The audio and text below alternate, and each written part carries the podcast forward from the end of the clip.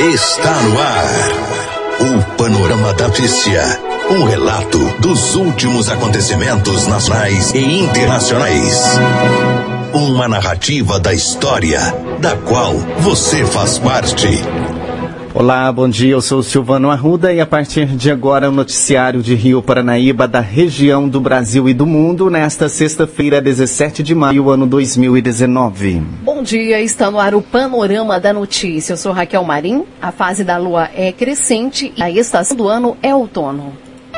Nesta edição do Panorama da Notícia, você vai saber que Maio Laranja, Rio, Paran Rio Paranaíba promove movimento para combater o abuso e a exploração sexual de crianças e adolescentes. Em entrevista, a psicóloga Denilde ensina como reconhecer e quais medidas tomar quando a criança sofre um abuso. Jovens são presos suspeitos de tráfico de drogas em São Gotardo. Com aumento de casos suspeitos de dengue, Patos de Minas intensifica ações de combate ao Aedes. Jovem é estuprada na frente da filha de dois anos em São Gotardo. Suspeito é preso. Documento mostra um risco de talude de barragem em Barão de Cocais se romper. Isso e muito mais a partir de agora no Panorama da Notícia.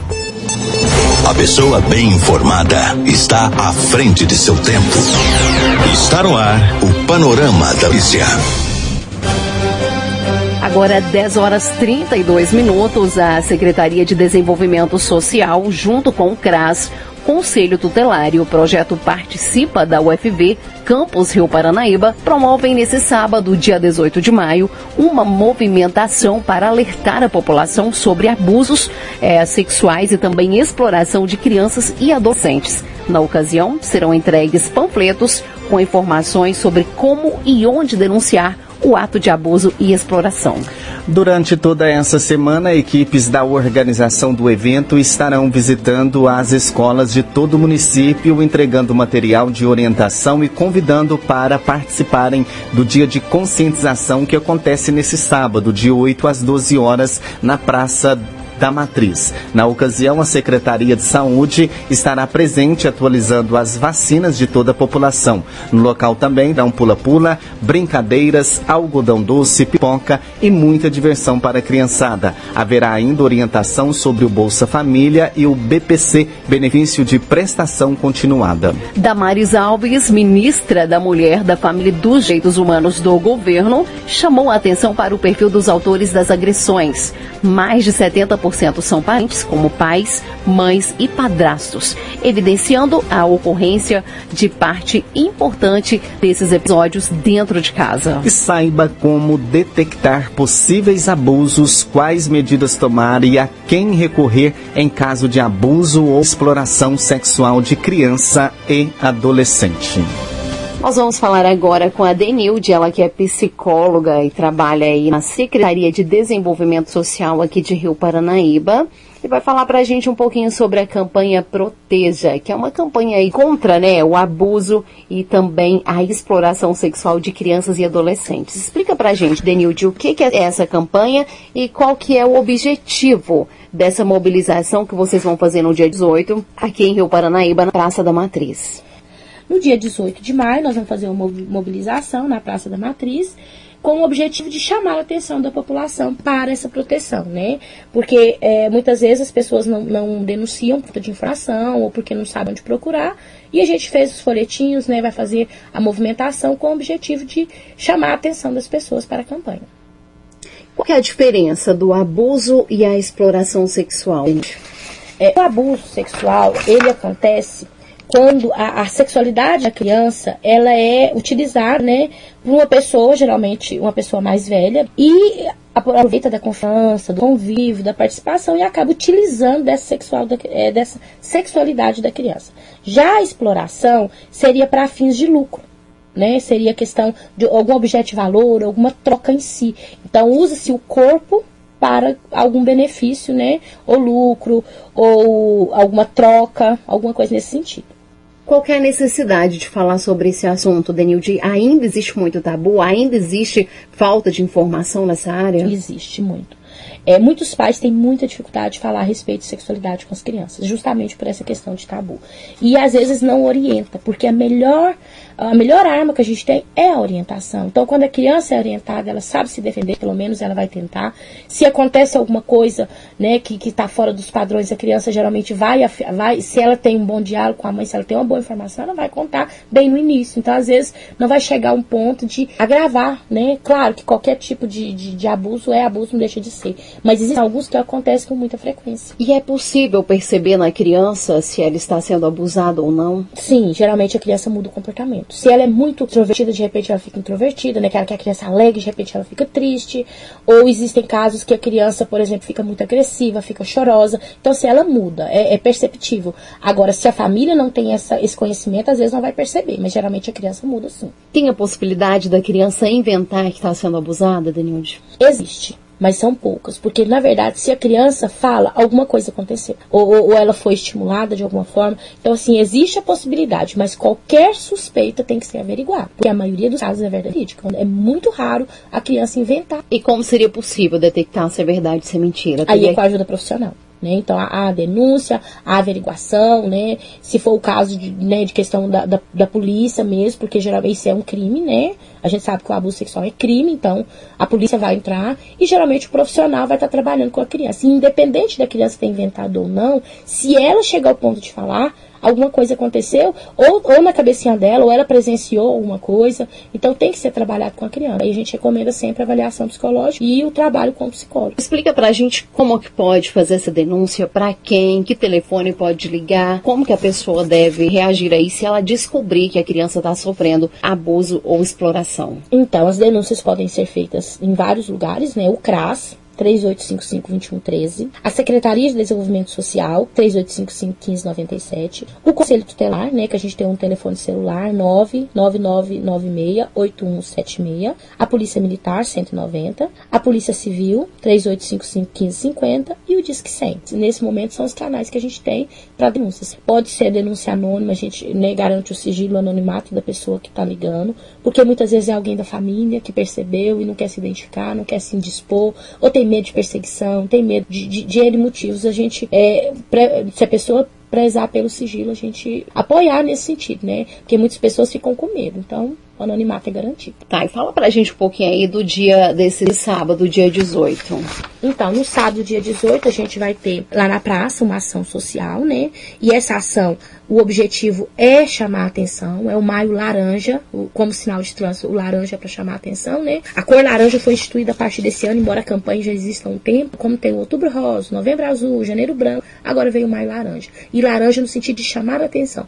Vamos olhar pelas nossas crianças e adolescentes. Hoje, com a correria do dia a dia, as pessoas às vezes não estão tá tendo tempo para os filhos. E acaba terceirizando essa educação, né, deixando para outras pessoas, e aí não há o convívio, não há o diálogo, não há a conversa, e essas crianças vão ficando sem orientação. Então, o objetivo é chamar a atenção. Gente, vamos dar uma parada. A exploração existe, o abuso existe. E o que, que a gente pode fazer por isso, né? Então, lá na, na Praça da Matriz, nós vamos ficar de 8 ao meio-dia. O CRAS vai estar participando, né, com orientações do Bolsa Família, do BPC, e também a respeito da, da do Maio Laranja. A, saúde vai participar com atualizações do cartão de vacina né, para quem tiver interesse. A, o projeto Participa da UFV também vai participar com a gente. E a gente vai fazer o quê? A gente vai ter pipoca, algodão doce, brinquedo para chamar a atenção da criançada. E dentro disso vão ter os panfletos explicativos que a gente vai estar distribuindo lá também. É, muitas vezes as pessoas perguntam, né, o que, que eu tenho a ver com, com a exploração? Que às vezes eu não tenho criança, às vezes não tenho na minha família.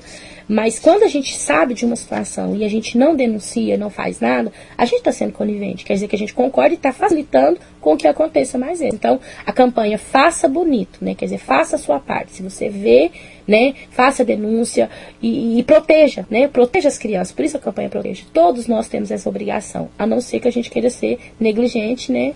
E acaba sendo conivente com a situação e facilitando com que outros casos aconteçam também.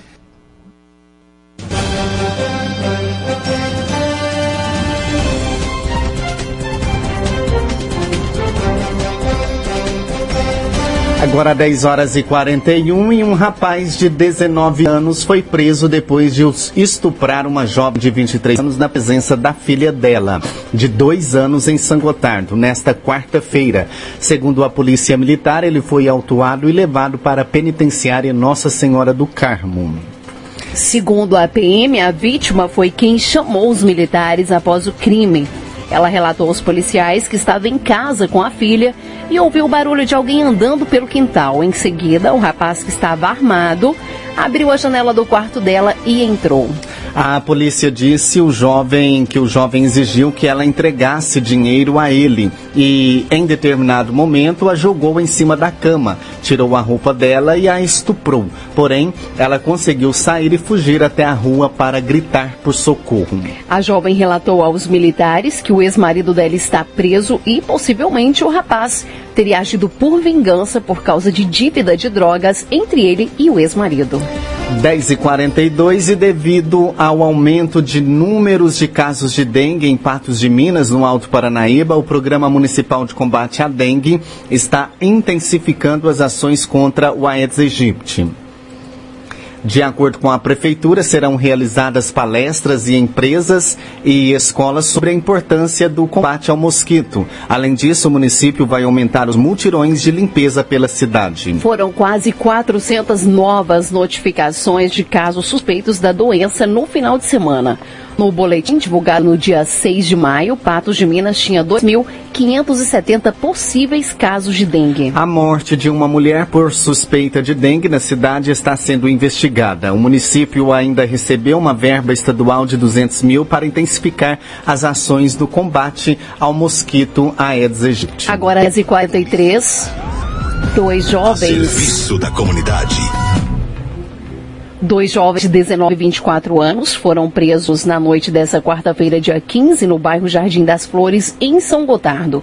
Eles são suspeitos de tráfico de drogas. De acordo com a PM, foram encontradas pedras de crack escondidas nas partes íntimas deles. Segundo o boletim de ocorrência da PM, durante patrulhamento, os militares viram um veículo parado com dois ocupantes em atitude suspeita. Ao realizar a abordagem, os militares encontraram na cueca do condutor sete pedras de crack e 419 reais no bolso da calça. No interior do veículo, os policiais encontraram dois tabletes de maconha, dois celulares, uma balança de precisão e uma lâmina. A dupla e o material apreendido foram encaminhados para a delegacia de polícia civil.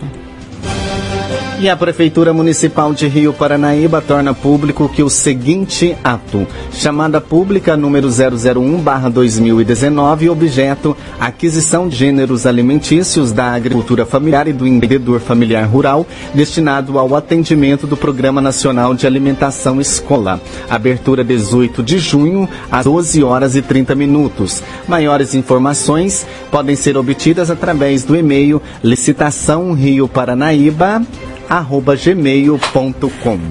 E o documento enviado ao Ministério Público de Minas Gerais pela Vale mostra o risco de o talude da cava Gongo Soco, em Barão de Cocais, se romper a partir de domingo. Segundo o relatório, um radar instalado na cava apontou que existe a possibilidade de deslizamento da estrutura. Vamos conferir os detalhes na reportagem.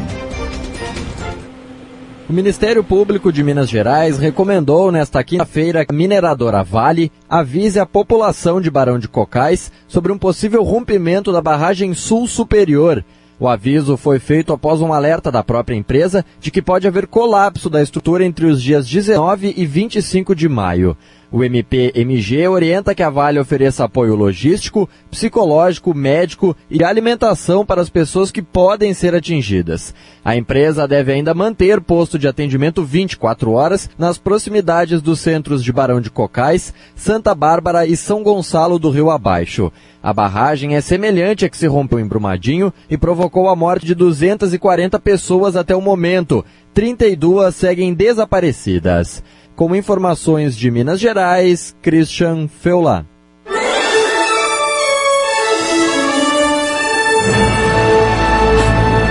Após um pequeno intervalo, novas notícias. Taiwan se torna primeiro país da Ásia a legalizar casamento entre pessoas do mesmo sexo. Maia deixa para Bolsonaro sancionar ou vetar projeto que anistia partidos. O que muda com a lei sobre drogas que o Senado correu para aprovar? Baixa adesão à vacina da gripe traz riscos para a saúde pública. Paranaíba. Retomamos para que você saiba o que está sendo notícia hoje. Rio Paranaíba registra a primeira morte por dengue. Casos da doença só aumentam na cidade. Rio Paranaíba registra a primeira morte por dengue de sua história. A informação foi divulgada na manhã desta sexta-feira pela responsável do setor de epidemiologia, Secretaria de Saúde do município. Segundo ela, exames constataram que uma adolescente de 14 anos que veio a óbito repentinamente faleceu por dengue. Os exames não mostraram qual foi a gravidade da doença, porém, está confirmado que foi devido à dengue que a adolescente morreu e deixou a comunidade de Rio Paranaíba em luto.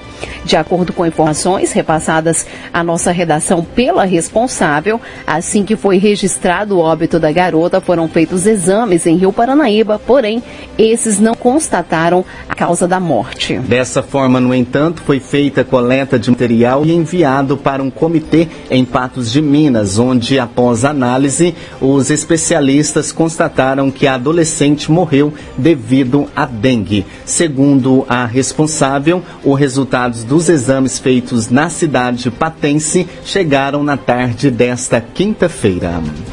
E os casos da doença em Rio Paranaíba só aumentam. Dados bem divulgados na manhã dessa sexta-feira mostraram que já foram é, registradas 113 notificações, sendo essas 40 positivas e 67 negativas. Seis ainda aguardam o resultado do exame. A Secretaria de Saúde reforça o pedido de ajuda para a comunidade, ainda mais neste período de chuva. Na próxima semana, os agentes de endemias de Rio Paranaíba estarão visitando todas as residências no bairro São Francisco, a fim de verificarem todos os possíveis focos de dengue nessas casas, uma vez que é neste bairro o maior número de casos positivos registrados. Quanto ao bairro Jardim Primavera, onde existem diversos lotes sujos e um ferro velho, segundo a responsável pelo setor, todas as medidas cabíveis estão sendo tomadas e que a situação já foi repassada para os setores responsáveis. Agora já são 10 horas e 52. Você acompanha aqui pela Paranaíba o panorama da notícia. E baixa adesão à vacina da gripe traz riscos para a saúde pública. A repórter Denise Coelho traz as informações.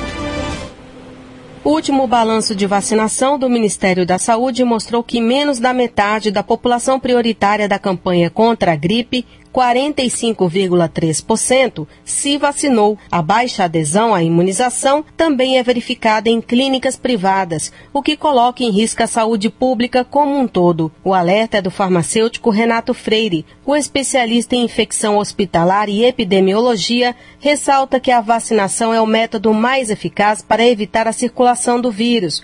Mesmo quem não costuma ficar gripado precisa se imunizar. É, o importante da vacina é a pessoa ter uma proteção e esse vírus circulante não sobreviver no meio ambiente e nas pessoas, né? E ao mesmo tempo não proliferar essa gripe para as pessoas mais suscetíveis. Então até mesmo as pessoas saudáveis que não têm eh, episódios de gripes com frequência devem ser vacinadas porque vai diminuir a possibilidade de circulação desse vírus, porque as pessoas vão ficar menos doentes. E quando fica menos doentes, menos o vírus se prolifera. E aí o vírus vai se extinguindo, como aconteceu com outras doenças já controladas por vacinação. O especialista ressalta a segurança da vacina, mas explica que quanto antes se imunizar, melhor, já que existe um prazo para a pessoa ficar protegida contra o vírus. A vacina precisa de duas a quatro semanas para ter uma resposta de defesa ideal. Nesse período que a pessoa toma a vacina, ela pode pegar o vírus e ficar doente. Mas não foi porque a vacina fez a doença, e sim porque ela pegou a doença porque ela não tinha defesa ainda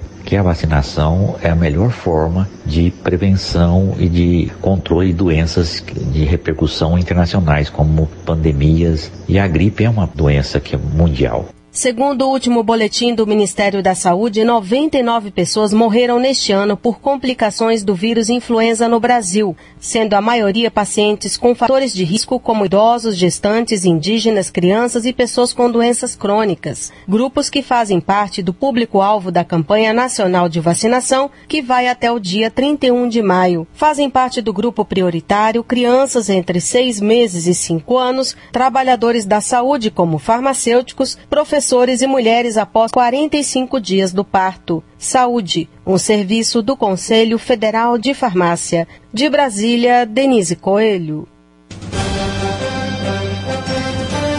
Agora, 10h55, um projeto de lei que faz mudanças na política nacional de drogas foi aprovado nesta quarta-feira, dia 15, pelo Senado, após os parlamentares correrem para acelerar a votação. O projeto endurece a política nacional antidrogas, facilita internações involuntárias e fortalece as comunidades terapêuticas, instituições de tratamento normalmente ligadas a igrejas e que recentemente estiveram sobre holofotes após denúncias denúncias de abusos e violações de direitos. As comunidades foram incluídas no Sistema Nacional de Políticas Públicas sobre Drogas e agora podem receber dinheiro de isenção fiscal. Pessoas e empresas podem destinar até 30% do imposto de renda para essas instituições. O projeto de lei da Câmara 37 de 2013 já havia passado pela Câmara dos Deputados e agora segue para a sanção do presidente Jair Bolsonaro. E um projeto de lei quer obrigar presos a pagarem as suas despesas. A reportagem é de Diego Brião. Tramita no Senado Federal um projeto de lei que obriga os presos a pagarem pelos custos gerados pelas próprias detenções e também pelo período em que vão permanecer nas unidades prisionais. Trata-se do PLS de número 580 de 2015 e de autoria do ex-senador Valdemir Moca, do MDB do Mato Grosso do Sul. A senadora Soraya Tronic, do PSL do Mato Grosso do Sul, apresentou recentemente relatório sobre a proposta na Comissão de Direitos Humanos e Legislação Participativa do Senado, onde foi aprovado. Ela detalha qual é a finalidade do PLS. O preso que tiver condições financeiras, ele já terá cobrado de pronto mensalmente. Ele já tem que pagar essa dívida. Caso ele não pague, ele será inscrito na dívida. Também abarcamos uma regulamentação para o preso que não tem condições para o hipossuficiente. Neste caso, quando o presídio não dá condições ou estrutura para esse preso trabalhar, depois que ele terminar de cumprir a sua pena, esse débito vai ficar suspenso por cinco anos. Ainda conforme aponta a legislação, se mesmo após este prazo o ex-detento não possuir condições financeiras para quitar o débito, haverá o perdão da dívida. Quem tiver condições terá de pagar. Para Guilherme Luquezzi, presidente do Instituto Brasileiro de Direito Penal Econômico, a proposta não tem capacidade de combater o déficit financeiro do sistema prisional. Aí a gente precisa entender qual que é o fundamento do projeto. Se o fundamento do projeto é estabelecer uma maior sanção econômica para essas pessoas que são acusadas e são condenadas por crimes econômicos, acredito que esse objetivo poderá ser atingido. Agora, o objetivo declarado do projeto, que é, de alguma forma, conseguir dar conta do déficit econômico do sistema previdenciário, isso jamais vai ser atingido com essa proposta. Os presos no Brasil não têm condições de é, custear a sua própria estrada. Luquezzi também alega que a maior parte da população das prisões tem renda baixa, próxima de um salário mínimo, e não teria condições de pagar o débito. Por outra parte, Tronic crê que a proposta irá à votação no plenário do Senado nas próximas semanas e tem confiança na aprovação. Com informações de Brasília, Diego Brião. E o presidente da Câmara, Rodrigo Maia, deixou para o presidente da República, Jair Bolsonaro, a decisão de sancionar ou vetar o projeto aprovado pelo Congresso que anistia multas de partidos políticos que, por exemplo, não investiram o mínimo previsto em lei em ações para incentivar a participação da mulher na política. O projeto foi aprovado pelo Congresso, Câmara e Senado no dia 24 de abril e foi a sanção presidencial. O prazo para decisão termina hoje, sexta-feira. Ah, o parlamento de Taiwan aprovou nesta sexta-feira a legalização do casamento entre pessoas do mesmo sexo. Centenas de pessoas que se reuniram do lado de fora da casa para esperar a votação comemoraram a decisão que, que tornou o país o primeiro no continente asiático asiático a reconhecer essa forma de união. A decisão acontece quase dois anos depois de o Tribunal Constitucional da ilha considerar que a proibição do casamento de pessoas do mesmo sexo era inconstitucional. O legislativo do país tinha até o dia 24 desse mês para tomar a decisão sobre essa lei. Você caminhou conosco pelo panorama da notícia. O conhecimento dos fatos faz de você um cidadão ativo. A apresentação Silvano Arruda e Raquel Marim. A edição foi de Raquel Marim.